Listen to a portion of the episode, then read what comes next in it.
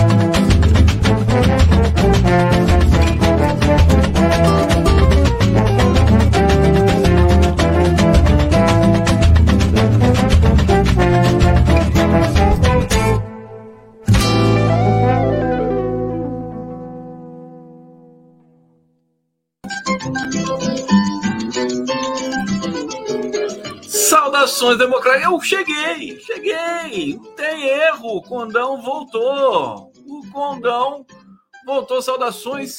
Vocês achavam que eu não vinha hoje? Achavam que eu não ia aparecer sexta-feira, sextou, aquela coisa, boate, stripper, né? Todo esse trabalho do Conde aí que ele desenvolve com tanta consciência política. Não, mas eu estou aqui com vocês mais uma vez, sem dúvida nenhuma. Quase que eu não venho. A verdade é essa, né? Quase que eu não venho, porque hoje, assim, maratona, último dia da maratona, hoje o Conde tá só o pó. Eu tô tão cansado, tão cansado, tão cansado, que é, eu, eu, eu tô animado. Né? Parece paradoxal, né? Sabe quando você tá tão cansado que você fica cansado de estar tá cansado, né? E aí você fica bem, parece até leve, parece que tá tudo bem, que você tá com a saúde em dia. E é como eu tô me sentindo hoje. Aliás, sabe o que é fantástico hoje? O que foi fantástico? Entrevista. Eu acabei de fazer uma entrevista com o Juca Kfouri. É, o Juca, sempre gostei do Juca. Né? É um, um jornalista, enfim, competentíssimo, exemplar. Mas é, sabe aquelas pessoas que vão vão envelhecendo bem e ficando melhores ainda? O Juca Kfouri é fantástico. Olha só o print que eu fiz da entrevista que eu acabei de fazer com o Juca. Olha só que bonito. Ó figura, tá todo feliz ele com o Corinthians. Corinthians hoje faz 113 anos. É, eu não sou corintiano, mas enfim, acho uma festa bonita. O Arbex é corintiano. Parabéns, Arbex. É, o Lula também. Olha aqui, olha que figura o Juca Kfouri. Olha, o papo foi maravilhoso com o Juca, viu? Tem a memória fantástica. É um cara, ele, ele, ele enfim, sabe contar uma história, né? Contou relatos ali para gente, desde as Copas dos anos 70, falou de futebol, falou de Dilma, falou de política, falou de Lula. Fantástico, fantástico. E por isso que eu acho que eu estou me sentindo tão bem. Né? Foi uma entrevista, aquela entrevista que deixa a gente é, para cima e, e, e, bem e feliz da vida e, e no caminho certo, tá? Caminho certo da história. Bom, vamos lá, estamos ao vivo aqui pela TVT de São Paulo, pela TV 247, canal do Conde e demais parceiros dizer o seguinte: hoje você vê meu privilégio, né? Hoje conversei também com Florestan Fernandes Júnior, né? Se eu continuar conversando com gente tão boa assim, eu vou acabar ficando bom né? em algum dia da minha vida, né? É tanta gente boa com quem a gente conversa que a gente vai, vai, né, se contaminando com isso. E eu me contaminei com Florestan hoje também. Tenho que dizer isso para vocês. Também tenho profunda admiração pelo Florestan e, e, hoje ele me deixou com a pulga atrás da orelha, viu? Ele deixou com a pulga atrás da orelha. Eu até falei para ele que hoje, o que, que aconteceu? Música, música, música, música Bocode. Vamos lá. Deixa eu me inspirar aqui no chorinho, no chorinho, no chorinho. É, em vocês, é claro que vocês estão aqui alucinados no bate-papo. E eu queria começar falando: olha, o Arthur Vinícius está aqui comigo. Roubei o Arthur Vinícius do Nacif. Tá sempre com o Nacif. Né, agora está comigo aqui também. Viu, Nassif? Morra de inveja. Roubei o seu, seu cliente aqui. Arthur Vinícius, isso é um bom assessoramento para o cérebro. Conversar com gente boa é fantástico. Tem toda razão, Vinícius. Arthur Vinícius, é, é, é, um, é um, uma espécie de turbina o cérebro, né? Conversar com gente boa é demais. Privilégio único. É, Luiz Campos, Roxo da Paraíba, com Deus, o pau da rabiola.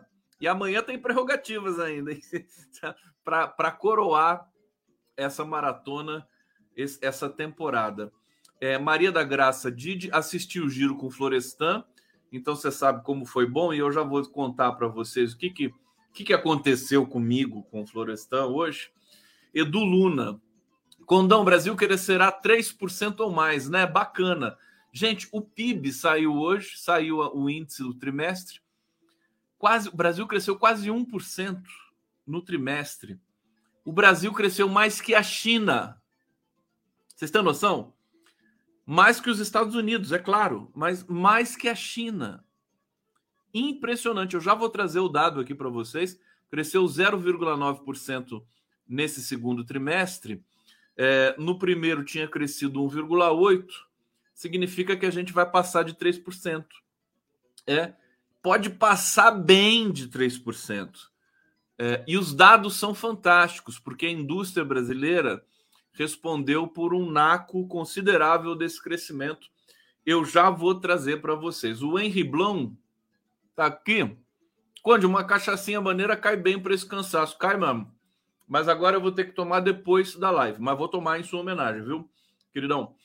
Maria, Maria, Maria, Maria, Maria. Assisti entrevista com o Juca, foi maravilhosa. Tá vendo? Não tô mentindo para vocês. É verdade. Ana Tereza Gomes Felipe, você tá bem porque tá junto conosco. Claro, também acho. Deixa eu ver o que mais que nós temos aqui para celebrar. Uh, Edu Luna Condom Brasil crescerá. Isso aqui eu já tinha lido. É, o Edu Luna dizendo Juca, o homem do placar que mais que vocês estão falando aqui? Bom, primeiramente, sejam todos muito bem-vindos. Ó, o Hussein está aqui já, alegria, realizou muito, sextou, condão. Eu mereço o descanso hoje, né? Aliás, eu recebi uma visita maravilhosa hoje. Quero mandar um super beijo para o meu querido Milton Canachiro, veio lá de Belém, lá de Belém. Claro que ele não veio para me visitar, mas ele aproveitou e deu uma passadinha aqui. Conheci pessoalmente o Milton Canachiro, Fantástico, Milton Canachiro. Depois eu vou contar no detalhe para vocês essa visita. Trouxe os amigos dele também para mim aqui. O, o Henri Burnett, Burnett, é isso, que é um, um grande autor, um filósofo, um professor da Unifesp, músico, fantástico, teve aqui me visitando. E a Iva, uma cantora também lá de Belém, que estava também passando por aqui. Então, estou feliz. Me, me deixou tudo isso, me deixou, deixou um dia, uma sexta-feira muito especial. É, Hussein Brasil, dúvida cruel: Dino no Ministério da Justiça ou botando ordem no STF? Aí que, eu vou, aí que, tá, aí que mora o perigo, eu vou falar para vocês hoje. Hussein Brasil, Lula cala especialistas com PIB 300% estimado, justamente. Cara, o, o mercado estava prevendo 3% e veio o PIB de 9, 0,9 mercado estava prevendo 0,3, veio o PIB de 0,9. Quer dizer, 300%, três vezes maior o PIB. Eu, eu, eu falava para vocês um tempo atrás, é, é, é, é, claro que vocês se lembram, né?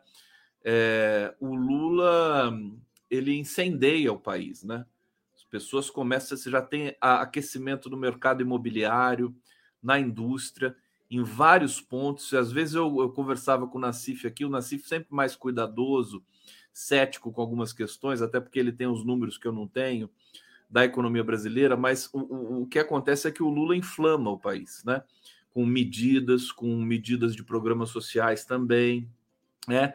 Com a segurança de um governo que é um governo de verdade, é, tudo isso acontecendo junto ao mesmo tempo, com a performance internacional, tudo isso traz confiança e, e, o Brasil vai vir com tudo em 2024, gente. Vai ser uma. Vai ser muito forte, né? O juro caindo. Hoje a Glaze Hoffman, inclusive, comentando o PIB, é, é, cutucou o, o, Roberto Campos Neto de novo. O Lula cutucou o Roberto Campos Neto mais uma vez também. Quer dizer, tem que baixar o juro mais rápido ainda. Quer dizer, tá tudo certo. É a inflação controlada e o país começando a crescer. Se não crescer o país, né? Não adianta, não dá para distribuir renda, não dá para fazer nada. Por isso que o Lula é um, é um obsessivo pelo crescimento. Né? O crescimento significa tirar as pessoas da pobreza. Basicamente isso. Então, é, o governo sempre vai buscar, né? Um, um, governo do Lula sempre vai buscar esse caminho do crescimento. E eu acho, todo mundo aqui preocupado se o Haddad vai conseguir é, é, zerar o déficit em 2024, como ele havia prometido. Olha, hoje eu tenho certeza que o Haddad viu esse dado do, do PIB e respirou um pouco mais aliviado, ainda que seja um desafio grande essa questão do déficit zero para 2024, mas ele, é, com o crescimento, ele vai fechar a conta. Né? Se o Brasil crescer, se, se vier mais forte ainda no, no segundo semestre, né? Não sei como é que vai ser o segundo semestre. Se vier tão forte é, quanto os dois primeiros, o Brasil vai chegar a 4% de crescimento. E aí, meu querido, você praticamente cobriu uh, o déficit zero para 2024. Né? Você precisa de 168 bi. Uh, se você pensar que o Brasil, produto brasileiro, está na ordem dos quantos trilhões? 5 trilhões? Ai, meu Deus, é muito número para a cabeça. É, eu sei que tem mais um número importante aqui, que eu já tinha selecionado para vocês. Ah, o Brasil volta, ainda vai voltar esse ano entre as 10 economias do mundo. É, o lugar de onde nunca deveria ter saído. O lugar do Brasil é entre as cinco economias do mundo. Né? Não pode nunca estar tá abaixo disso. Acho que o Lula vai entregar o Brasil em 2026 entre as cinco. Né? Vamos torcer, vamos fazer esse ranking aí, vamos, vamos trabalhar para isso. Né? O Vaner Boeri Florestan é excelente, mas gagueja demais. Ah, oh, que, que implicação com o Florestan. É, chega a dar nos dedos. Que isso? Não acho isso. Pede para ele fazer um treino com profissionais da fala. Desculpa a sinceridade. Imagina, não senti. Tem gente que gagueja muito mais. Que não, não, não, não vejo isso no Floresta, não. Tudo bem, estar tá aqui. Você falou. Né? Vou fazer o quê? Hussein Brasil. Obrigado, Lula. Obrigado, Haddad. Obrigado, Conde. Tá aí. Conde emplacou tantos, derruba o Lira para nós. Não emplaquei ninguém, meu filho. Eu tô aqui na, na lida que nem vocês. Vamos, deixa eu trazer essa informação do Dino no Supremo. Então, o que que o que que o mágico do Florestan fez comigo? Eu sou um cara marrento, né? Não é muito fácil me convencer, não. Mas o que, que aconteceu? O nome do Dino começou a ser fortemente ventilado de ontem para hoje para o STF. Por que, que isso aconteceu? realmente eu não sei muito bem por quê. Tá? O Flávio Dino, é, ele está com desempenho é, fenomenal no Ministério da Justiça. Nós estamos acompanhando e é claro que nós não queremos mexer em time que está ganhando, né? Deixa eu ler primeiro aqui as informações para vocês na fonte e depois a gente vai para as derivações, né? É, vamos aqui, aqui o seguinte: olha, ala do STF reacende campanha por Flávio Dino na corte. Você vê que é, um, é uma demanda. Sabe quem quer o Dino no, no, STF? O Alexandre de Moraes. Sabe quem quer o Dino no STF? O Gilmar Mendes. Né? Só os dois ministros mais é, picas né, do STF, Alexandre e Gilmar. É, vamos ver isso aqui, né? Uma ala do Supremo Tribunal Federal passou a fazer uma campanha intensa pela nomeação do ministro da Justiça. A verdade é que está todo mundo admirando muito o trabalho do Flávio Dino.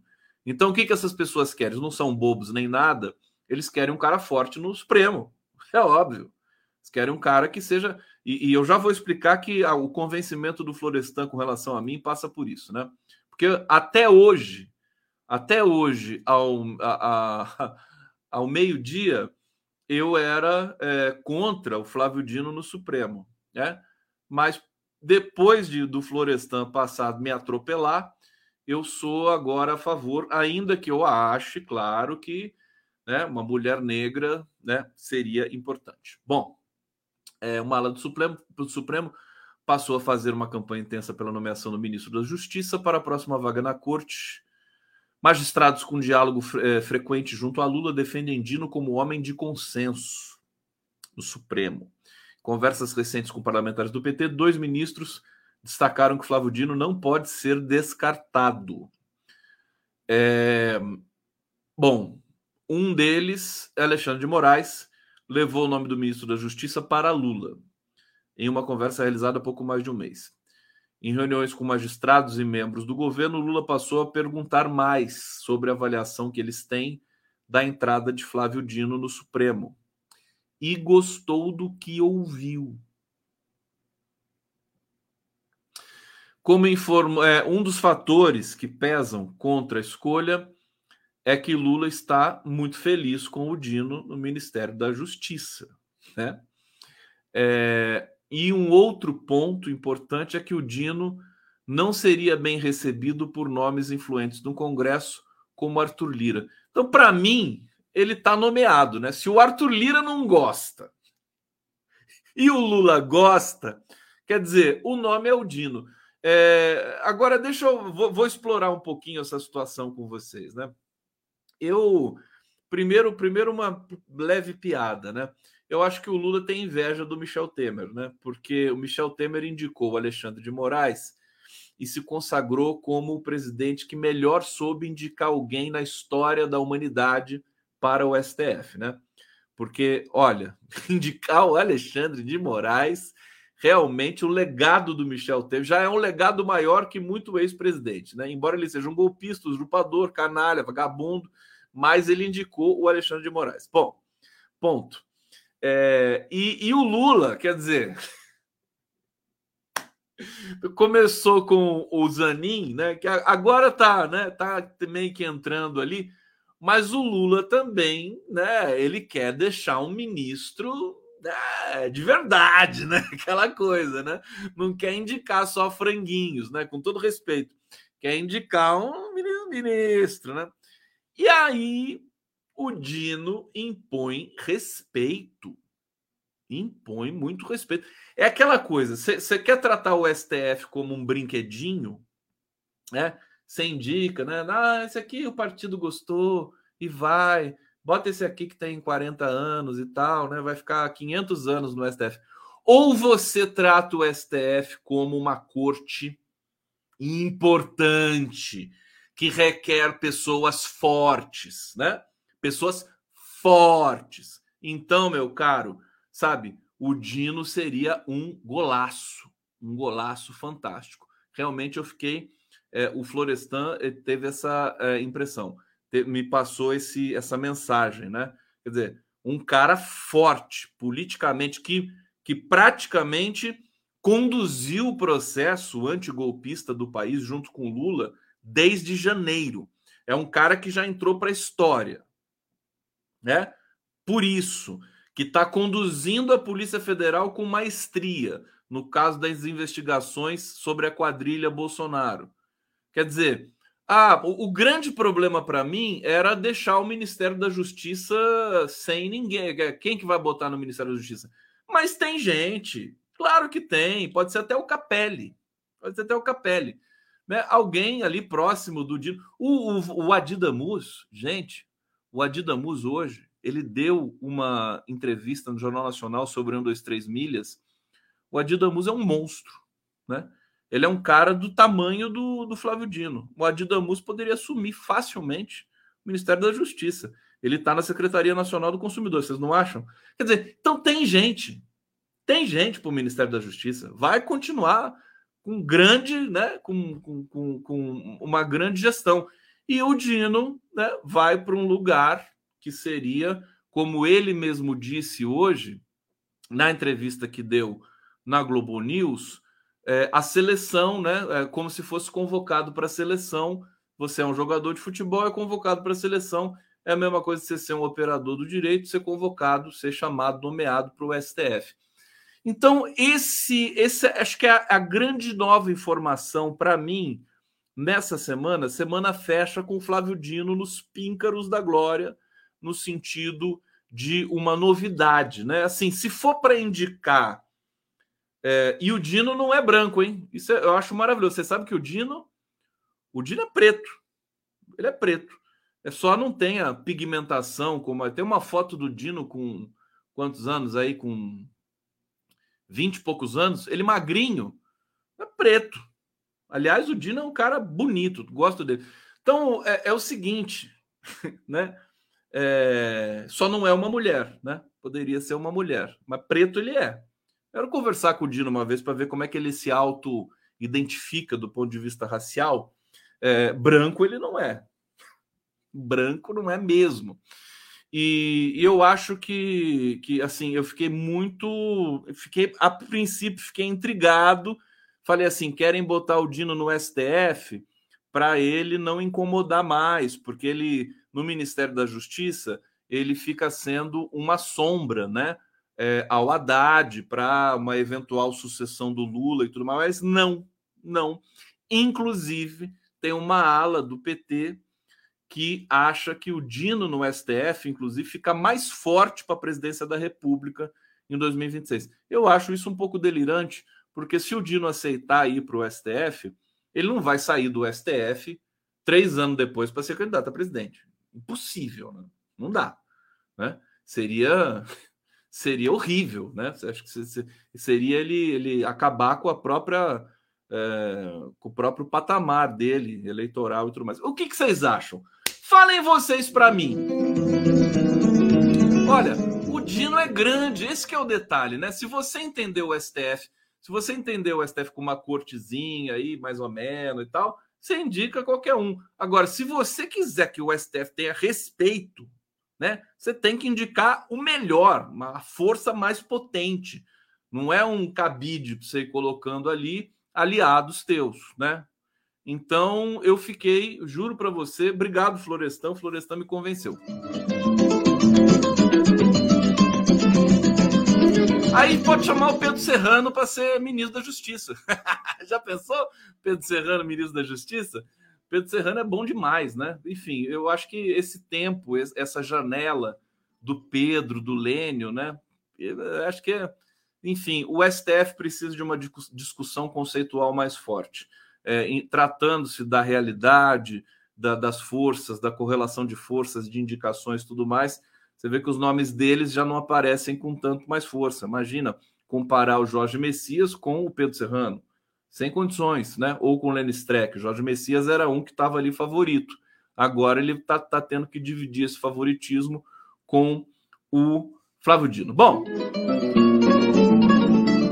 Deixa eu seguir aqui, vou, vou, ler o comentário de vocês e vamos trazer mais uma informação sobre esse tema. Deixa eu ver quem que está aqui. Conde emplacou tanto no Rússia em Brasil. Imagina o Marco Aurélio no Ministério da Justiça. Segue o baile. O Marco Aurélio, ministro da Justiça. Ei, ô, ô Marco Aurélio de Carvalho! Que, que você acha, meu filho? Ah, Vanner Boeri, o Dino no STF vai deixar os dois juízes bozos tão pequenos, tão insignificantes, que irão embora. Aí coloca duas mulheres lá. Gostei, Baiano. Não, para palmas pro Baiano. Esse esse mandou bem agora. É verdade. O Dino vai deixar a gente traumatizada lá. Imagina um voto do Dino essa altura do campeonato. Rosa Maria Porto Salles, obrigado.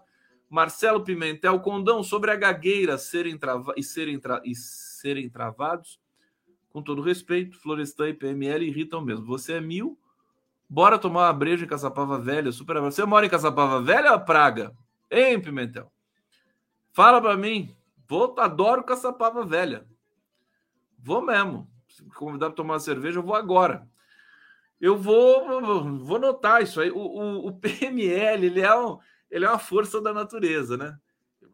Ah, isso, isso tudo, gente. Isso tudo é expressividade. Isso aí é importante, sabe? As pessoas terem essas.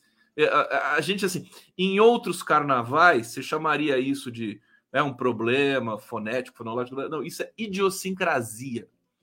Idiosincrasia, um enriquecimento da fala. Né? O medo é o Dino, o Antônio Carlos está dizendo aqui, não poder ser vingador.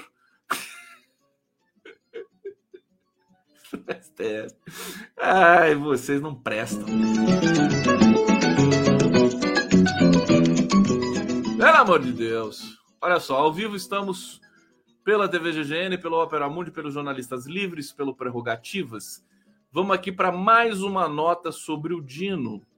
Aqui, essa tese que eu acho esdrúxula, mas vou ler assim mesmo para vocês. Né? Dino no STF, vira candidato a presidente, dizem lideranças do PT. Possibilidade de Lula indicar o ministro da Justiça, Flávio Dino, para o Supremo Tribunal Federal, intensificou no PT o debate sobre a eventual candidatura dele à presidência da República. É fogo amigo e cruzado para tudo que é lado, né? O partido se dividiu. Uma ala acredita que, indo para o STF, Dino deixa para trás qualquer plano que teria de suceder Lula. É o que eu acho.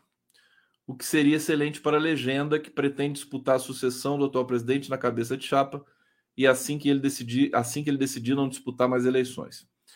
É, outro lado aposta no contrário. Como ministro da Corte, Dino ocuparia um dos cargos de maior poder da República, ganhando visibilidade até maior do que já tem no debate nacional, e seu nome seguiria forte no páreo da sucessão.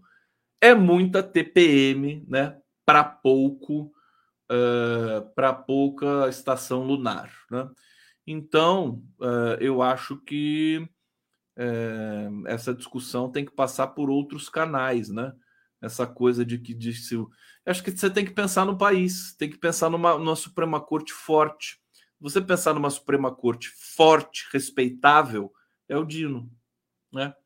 Se você tratar a Suprema Corte como um, um puxadinho, aí você vai para outros caminhos. É, precisa de gente forte, precisa de gente com o estilo do Alexandre de Moraes, né? O Brasil está vivendo um momento sui generis é, precisa de ministro. O próprio Gilmar Mendes é um pouco assim, ministro muito intelectualizado, sabe, muito sabido, com pós-doutorado em Harvard e não sei mais o que. Esse, esse perfil é um perfil que se acovarda facilmente e que se deixa capturar facilmente. O Dino é Esparta, né? Como o Alexandre de Moraes. É, uma, é lamentável, né? É, eu fico até feliz que esse tema tenha brotado ali no, no entorno do Lula, mas o Lula podia ter gente mais forte ali do lado dele, né? Assessorando, provocando, debatendo, é, é, formulando, formulando teses, teses robustas, fortes, né? A nomeação de uma corte, de um ministro para essa corte, precisa levar em conta conjunturas é, singulares, momento que o Brasil está vivendo, tem que analisar o perfil do por que, que o Alexandre de Moraes encaixou tão bem. Vamos lá, vamos usar a ciência, né?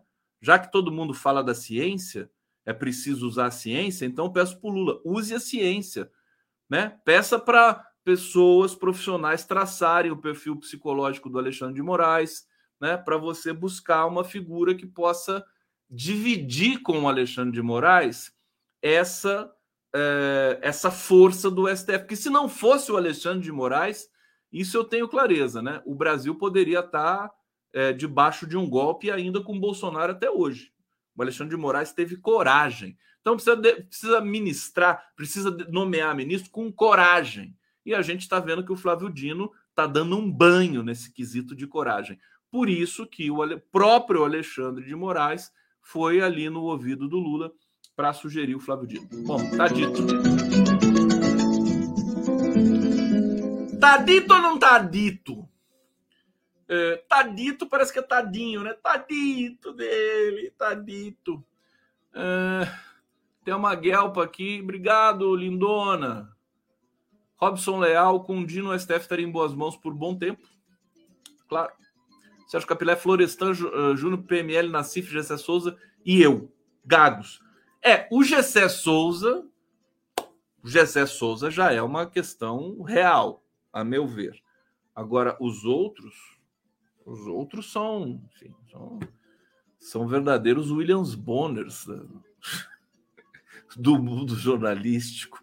Olha só, isso aqui, olha só, PIB, PIB, PIB. PIB. PIB. Conhece essa música? Chama PIB. PIB. PIB. Paulo Antônio Rickley. Dino deveria ir para a Casa Civil depois de 2030 presidente. O pessoal quer enlouquecer todo mundo aqui, né? Bom, Olha só, isso aqui, vamos lá para o PIB. Cadê você, PIB? vem aqui. Brasil, PIB do Brasil. PIB do Brasil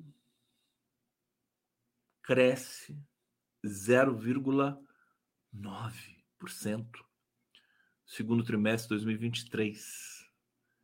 É aquela coisa que o que o que tem no memezinho do Lula, né, na figurinha, no sticker, né? Calma e conta até nove. Calma e conta até nove. 0,9. É, segundo o IBGE, analistas projetavam um avanço de 0,3%. Tá? O PIB, Produto Interno Bruto do Brasil, cresceu 0,9% no segundo trimestre desse ano, de acordo com os dados divulgados nesta sexta-feira pelo IBGE. Hoje é dia 1 de setembro, né, gente? Quando entra setembro e a boa nova andar nos campos. Seja bem-vindo, setembro. Quero ver brotar o perdão, onde a gente plantou juntos outra vez. Em relação aos três meses anteriores, o número representa uma desaceleração em relação ao crescimento registrado por, nos três primeiros meses do ano, quando o resultado foi puxado por um desempenho do agronegócio. Não, mas isso aqui está errado. Segundo a agência Bloomberg, analistas de instituições financeiras e consultorias estimavam um avanço de 0,4% na comparação com o primeiro trimestre e de 2,7% no mesmo período do ano passado. É, na avaliação de economistas, o setor de serviços e do consumo das famílias deveriam ter garantir esse resultado positivo, impulsionados por estímulos fiscais, como o aumento do salário mínimo e a elevação do Bolsa Família nesse início do ano. As expectativas são de um PIB ainda mais fraco nesse segundo semestre. Você sabe o que, que eu estou lendo aqui? Estou lendo a Folha de São Paulo. A Folha de São Paulo é, é o velório em pessoa, né? Aliás, antes de complementar aqui essa informação, é, eu, eu assisti a, a edição do Jornal Nacional de hoje, um, um pedaço dela, né, o começo, e aí é, a Globo fez uma matéria é, extensa sobre o crescimento do PIB brasileiro. Extensa, positiva, profundamente otimista.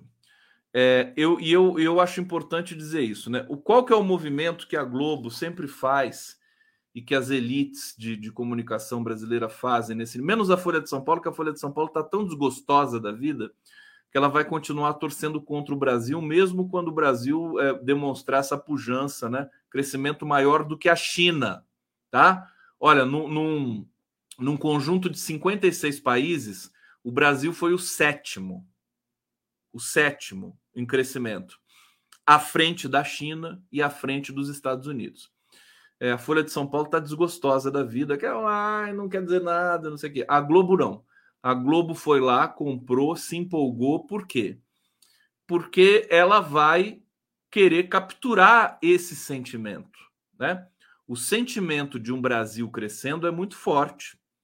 É sentimento que traz mais investimento, sentimento que gera mais produtividade dentro da própria empresa Globo, no, nesse sentido que eu estou trazendo para vocês. E sempre foi assim na realidade, né? Então, é, o Brasil está há 10 anos praticamente parado.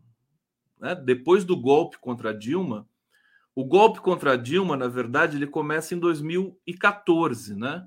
Então, 2014 o Brasil tem um é, tomba no PIB, 2015 é um outro tombo, 2016 estagnação, 17 estagnação, 18 acho que estagnação também. Você só vai de estagnação em estagnação. 10 anos perdidos, né? E agora tem toda uma energia acumulada pronta para explodir, vai explodir na mão desse homem, né, que é iluminado por Deus, que é Luiz Inácio. É, e a Globo quer capturar esse sentimento. Então ela vai celebrar o crescimento brasileiro, né? Vai celebrar. Nós vamos ter o que, que nós vamos ter nesse final de ano? Depois desse dado de hoje, vai ser um incremento na publicidade, né? Muitas propagandas, lançamento de veículos, né? Vai, vai esquentar o negócio, porque o Brasil está muito tempo sem nada na, no horizonte econômico, né? Tá tudo muito, muito terrível. Né? Agora já a coisa está andando. Isso é mais dinheiro para a Globo também. Então ela vai capturar, né? Vai celebrar esse crescimento para no primeiro momento que o Brasil é, der um solavanco, né? Cair um pouquinho crescimento por alguma questão sazonal, ela voltar a apontar o dedo para o governo. Né? Então, é, esse é o, essa engrenagem que a gente precisa é, se familiarizar para a gente não ser enganado mais uma vez. Né? A Globo vai torcer para o crescimento do Brasil, o Lula vai achar que a Globo é legal, que eles estão ali, né? Sobretudo o governo, né? Os petistas tão, né? Tão é, submetidos à Globo, né? Fazer uma entrevista dentro do PT, né? O que, que você acha da Globo? Vai dar assim, eu amo, né? Os petistas gostam da Globo, né? Eles vão amar, né? Ah, é, a Globo é nossa parceira, tudo mais. Aí no primeiro segundo que der, eles vão puxar o tapete do governo. Mas até lá, até lá, eu acho que o Lula, como ser inteligente que é, é, vai simplesmente também se aproveitar desse otimismo que a Globo vai injetar olhem bem o que eu estou falando, escutem bem o que eu estou falando. A Globo vai estar tá injetando otimismo. A matéria do Jornal Nacional de hoje é otimista, tá? Mas ela evidentemente captura, ela fala em termos de Brasil, né? O Brasil voltou essa ideia de Brasil. Brasil, país, tá, tá, tá voltando aos poucos e hoje voltou com esse dado fantástico do crescimento. É, e a Globo vai querer capturar para ela essa, essa tendência, né? Então vamos aguardar, vamos aguardar. É, é, a rigor, a, a, notícia é excelente por si só. É, e eu quero continuar aqui. Vamos ver o que, que a Folha de São Paulo mais diz aqui. Bom, segundo a pesquisa Focus, PIB deve crescer. A, a Folha é, é, é, triste, né? Deixa eu ir para o Globo aqui, ver o que, que o Globo fala do crescimento. Não, G1, quer ver? O G1 deve dar o, o ethos do Jornal Nacional. Vamos ver como é que está o tom do G1. Vocês querem ver isso? Vamos fazer aqui uma, uma análise é, em tempo real do, do discurso do jornalismo sobre a economia brasileira. Cadê a matéria do, do, do, crescimento do Brasil aqui, meu Deus do céu? Que desorganização, que bagunça, que espelunca que virou o Grupo, o grupo Globo. Ah, não dá para encontrar mais nada aqui que bagunça horrorosa. Então vamos para o jornal O Globo. Uh, também eles já estão escondendo a notícia aqui. A Miriam Leitão. Vamos ver o que, que a Miriam Leitão fala.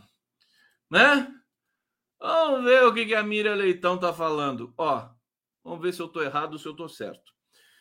Era esperado que o PIB fosse desacelerar depois de saltar 1,8% no primeiro trimestre com a maior parte dos economistas e analistas de bancos e corretoras esperando uma alta de 0,3%. Mas a atividade econômica se expandiu 0,9% no período, bem acima da expectativa. Entre abril e junho, a soma dos bens e serviços produzidos no Brasil foi de 2,651 trilhões de reais, segundo os números divulgados hoje pelo IBGE. No primeiro semestre, a alta foi de 3,4 na comparação com o mesmo período do ano passado. Bom, vamos ver como é que ela explica aqui. Já está melhor que a Folha de São Paulo, né? De acordo com o órgão, uh, o IBGE, né, o crescimento é explicado pelo bom desempenho da indústria, que avançou 0,9%, e dos serviços, que, que cresceram 0,6%. É, nesse último caso, é importante lembrar que o setor que cresce a 12 trimestres seguidos responde por cerca de 70% do PIB, serviços, né? Está crescendo a 12 trimestres seguidos, com pandemia, com tudo, hein? O que puxou esse resultado dentro do setor de serviços foram os serviços financeiros, especialmente os seguros, é, como os de vida, os de automóveis, de patrimônio e de risco financeiro também se destacaram dentro dos outros serviços aqueles voltados às empresas, como os jurídicos, os de contabilidade, por exemplo. É, quem falou isso foi a coordenadora de contas nacionais do IBGE, Rebeca Palles. No caso da indústria, houve alta. Deixa eu tomar uma água aqui, gente.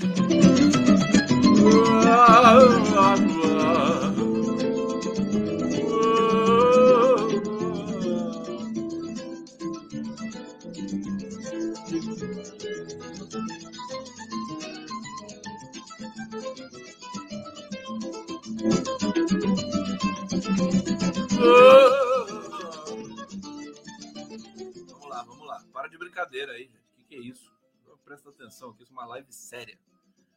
No caso da indústria, houve alta pelo segundo trimestre consecutivo e o destaque ficou por conta das indústrias extrativas, com alta de 1,8%, construção 0,7%, eletricidade e gás, água, esgoto e atividades de gestão de resíduos, mais 0,4% das indústrias de transformação, 0,3%.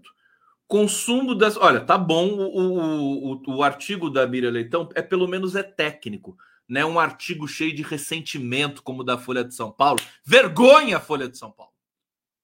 Vai estudar. Pelo menos técnico, né? A Leitão também é golpista, mas pelo menos tá os dados aqui, porque pega do IBGE, evidentemente. Consumo das famílias veio forte. 0,9 de alta.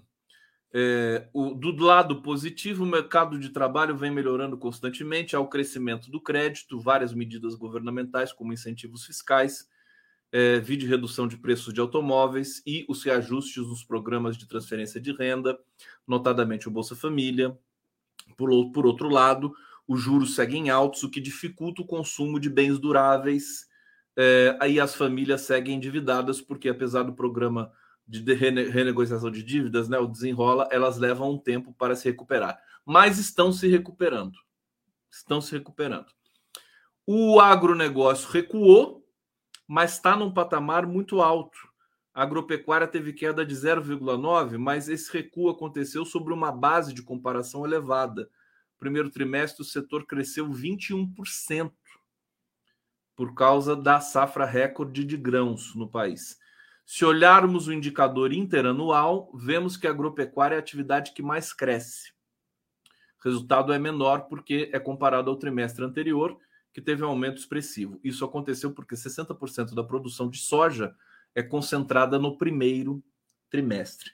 Entenderam? Então, assim, esse é o dado, né? A indústria se recuperando. É, parabéns aí o Mercadante. Hoje o Mercadante foi elogiado pelo Ciro Gomes. É brincadeira? Mercadante está fazendo, aliás, o Mercadante, gente, vocês viram? Eu, eu vou mostrar para vocês aqui uma fala do Mercadante antes da gente seguir na nossa resenha aqui. É impressionante o Mercadante é, pedindo, é, emocionado num, num, evento, creio eu, do, do BNDES, é, ele se emocionou pedindo é, para que não esqueçamos uh, das pessoas que tombaram durante a ditadura militar. Vamos ver aqui que isso aqui está demais. Ó. Tem duas coisas só que eu preciso falar que eu não posso sair daqui sem falar. Uma é o seguinte: hoje é dia dos desaparecidos. Então,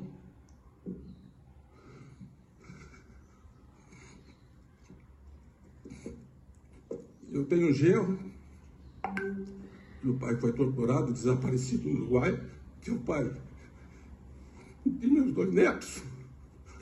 E nós precisamos acabar com esse silêncio nesse país também. E defender justiça e, e, o direito dos desaparecidos, como faz a Argentina, Uruguai e outros países da América Latina.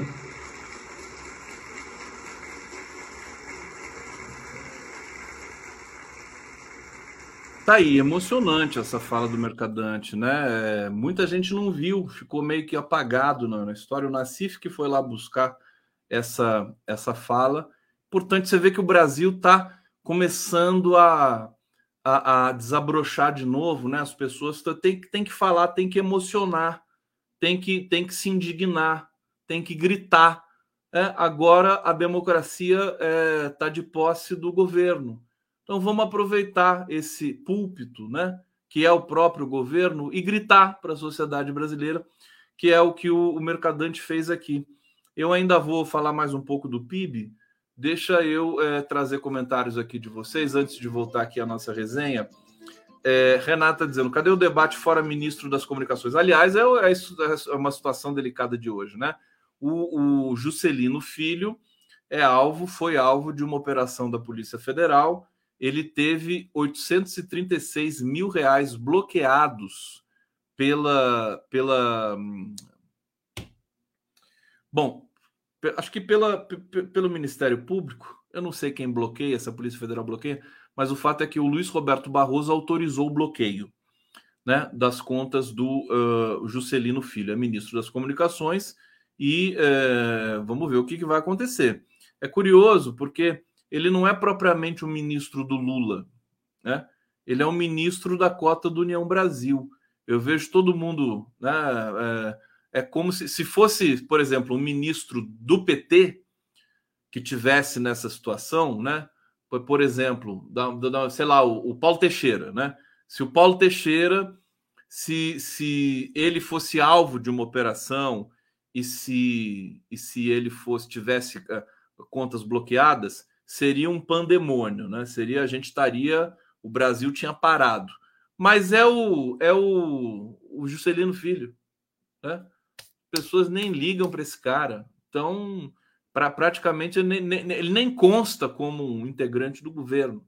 É curioso isso, né? Estou falando que é curioso. A Folha de São Paulo, como sempre, tenta ligar o Juscelino Filho ao Lula, né? Ministro de Lula. Não é ministro de Lula, é ministro do União Brasil. Né? falando, assim, na prática é isso. Na prática é isso. E o que vale, sabemos nós, é a prática, né? É, cadê o Fora Ministro das Comunicações? Não sei, ainda não veio. O Renato, tem que ter paciência, né? Maria Cecília Bueno Fischer, é, uma mulher negra para o STF, deixa o Dino no Ministério da Justiça. É, eu, eu, falei que o Dino não é branco, hein? Falei isso para vocês, hein? Depois não reclama. Agora, ele não é uma mulher, né? Isso a gente sabe. Hussein Brasil, voltará Dino no Ministério da Justiça no Congresso, faltará Dino no Ministério da Justiça no Congresso na mídia. É o que eu falei para vocês, gente. De depende de como vocês encaram o STF. Se o STF for uma, uma lojinha, né? Aí não importa quem você bota lá. Agora, se você encarar o STF como uma coisa séria, né, eu acho que realmente você tem que discutir mais a sério. Sem Brasil, Conde, você que indicou para a PGR, diz aí para nós, quem você indicou para a PGR? É, depois eu conto para você, tá? Eu, eu, falo só no. Só aqui, Marco Aurélio Carvalho vai confirmar comigo, depois eu falo para vocês. Ana Pimenta, hoje fui ao show do Arrigo, Conde. Faltou você. Arrigo Barnabé. Ele é bom, hein? Cara tem futuro, hein, o Arrigo Barnabé. Hussein Brasil, que tal mudar o estúdio I pelo pelo em ovo, para pelo em ovo? so, Sofia Maria, obrigado, Hussein. Virou mês e cartão liberou limite para. É, é, para. O que, que é SC? Sextou. Aliás, vamos lá colaborando. Hoje é dia de pagamento, né? Vamos, todo mundo aí. Coça o bolso aí, meu Deus. Olha o Pix do Conde aqui, trabalhando que nem um camelo. Hã? Cadê a contribuição desse povo tilápico aqui? Aline Andrade, é, Conde, o Dino no STF é bagunçar o andamento das investigações contra o Bozo e tirar o Dino de, de ser sucessor do Lula na corrida presidencial. Ele é mais valioso na política. Meu amor, Aline Andrade, eu juro para você que você sabe que eu pensava assim, né? Mas eu sou uma pessoa suscetível né, o, o, o, Florestan me convenceu, né, e eu estou aqui humildemente é, argumentando com vocês. Né? O tempo dirá, como diria o Collor, né? O tempo é o senhor da razão.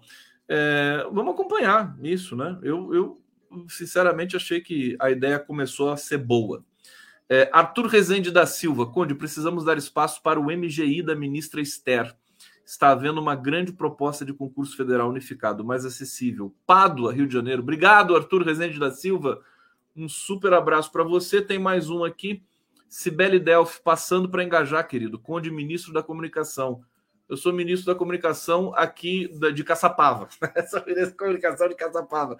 É, eu faço as coisas aqui. Olha, é o seguinte. Quer falar para vocês? É, o, o Juca Kfouri, Juca Kfouri, que deu essa entrevista super bonita para mim hoje, está aqui, ó, um frame para vocês. Ele, ele, ele mostrou muita preocupação para mim sobre a Ana Moser no Ministério do Esporte, né? Ministério do Esporte, existe uma, uma possibilidade dele, dele ser rifado, dele ser, enfim, misturado com pequenas e grandes empresas, não sei. Eu sei que o, o Juca Kfouri falou muito bem da Ana Moser. A Ana Moser realmente ela é diferenciada, ela se preocupa com a base. Ele, ele falou Ana Moser para mim quando eu perguntei para ele o que, que a gente pode fazer? Será que políticas públicas resolveriam o problema de jogadores de futebol tão jovens começarem a ganhar tanto dinheiro, tão jovem, e é, virarem idiotas, né? Porque a pessoa de 18 anos começa a ganhar né, 5 milhões por ano, 20 milhões por ano, um cara desse fica idiota. É o que eu falo para vocês: o dinheiro emburrece as pessoas. Então, e, e daí você tem o Neymar, né? Você tem um imbecil como o Neymar. Então, eu perguntei para e o Juca concorda com isso. Então, o que, que fazer? Tem que fazer política pública. E aí ele falou da Ana Moser, que a Ana Moser tem essa consciência, está fazendo um trabalho muito importante no Ministério do Esporte. Ela não é uma pessoa que gosta de ficar no bastidor, que vira cartola. Não, ela sempre foi uma pessoa que pensou na base, nas pessoas, no, no, nas crianças pobres da periferia, adolescentes, para o Brasil se transformar numa potência esportiva. Olha, Ana Moser, e o fato dela ser mulher, uma grande esportista, vitoriosa, jogadora de vôlei maravilhosa. É, foi bonito ver o Juca falar da Ana Moser, sinceramente.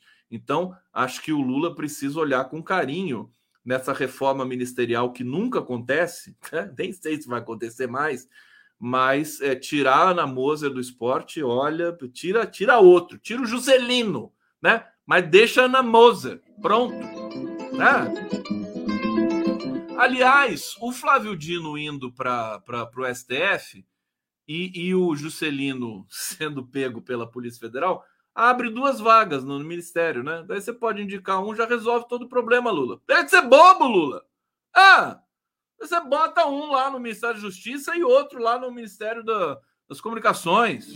Coisa. Devagar.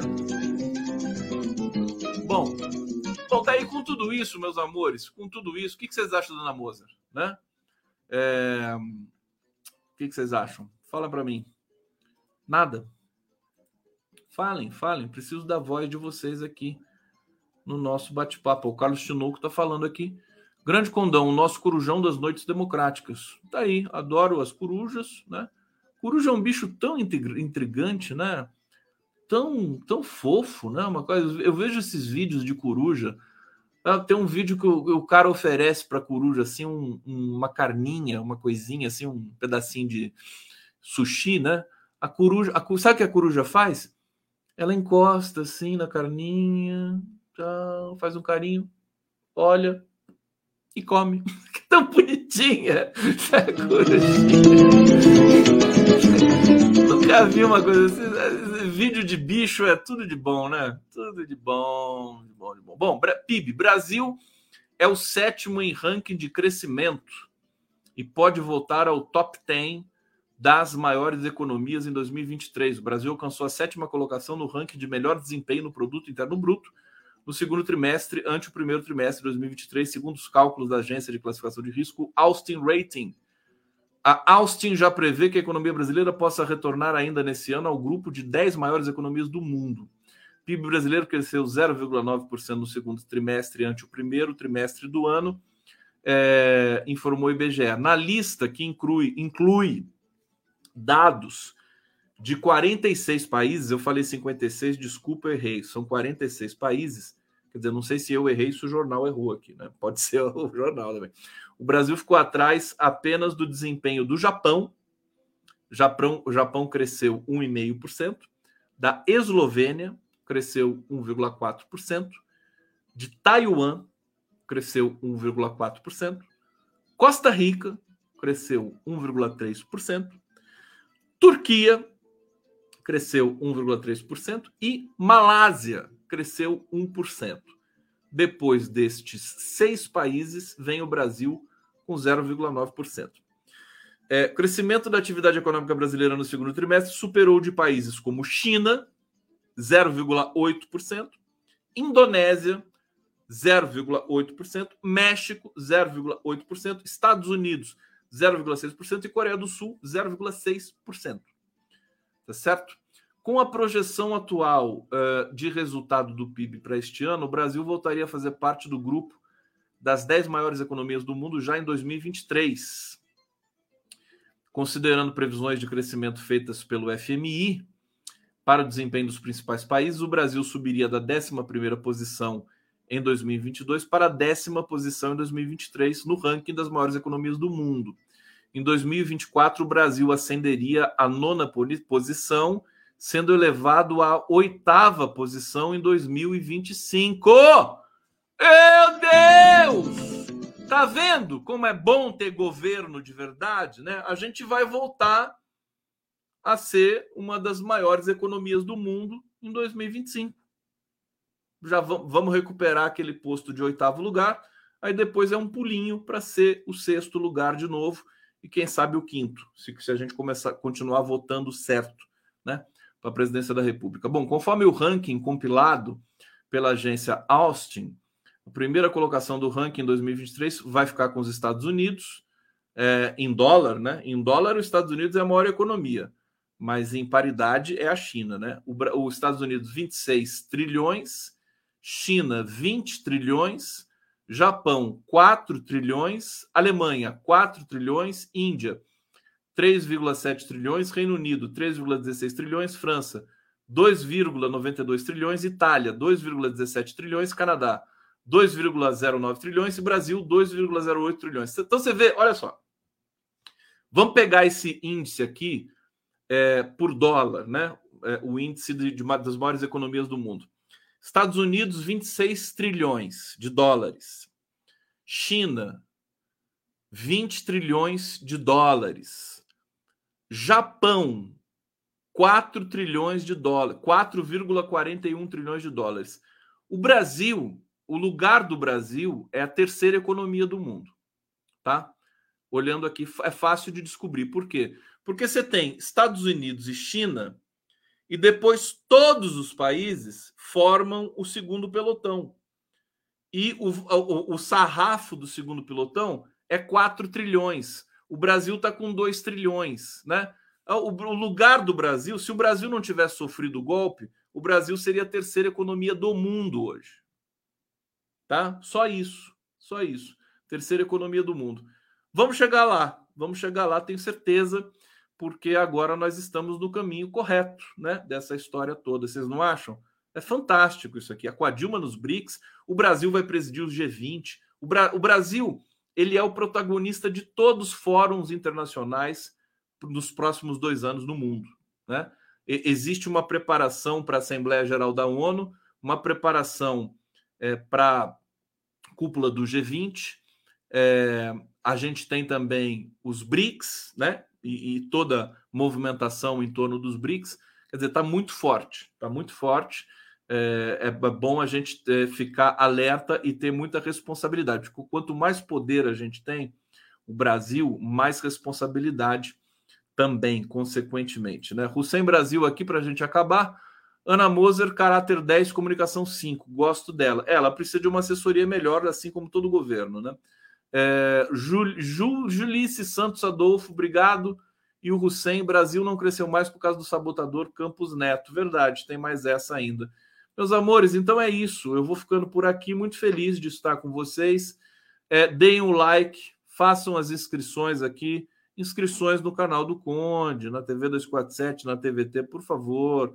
Façam as inscrições deem o like, mandem coraçãozinho, beijo para mim, tá? E a gente volta, olha, amanhã prerrogativas ao vivo para vocês. Daniel Cara, Luana Tolentino, Fernando Horta e Joe. Eu. Vamos, vamos debater a educação com dois especialistas, Daniel Cara e a, a, a Luana Tolentino e o Horta também, especialista, por que não? E eu fico mais humilde, né? Eu também sou uma pessoa ligada à educação, é, mas vou ficar mais ali observando e eventualmente formulando algumas questões. Tá bom, meus amores? Obrigado! Beijo, juízo, durmam bem. Até amanhã. Thank you.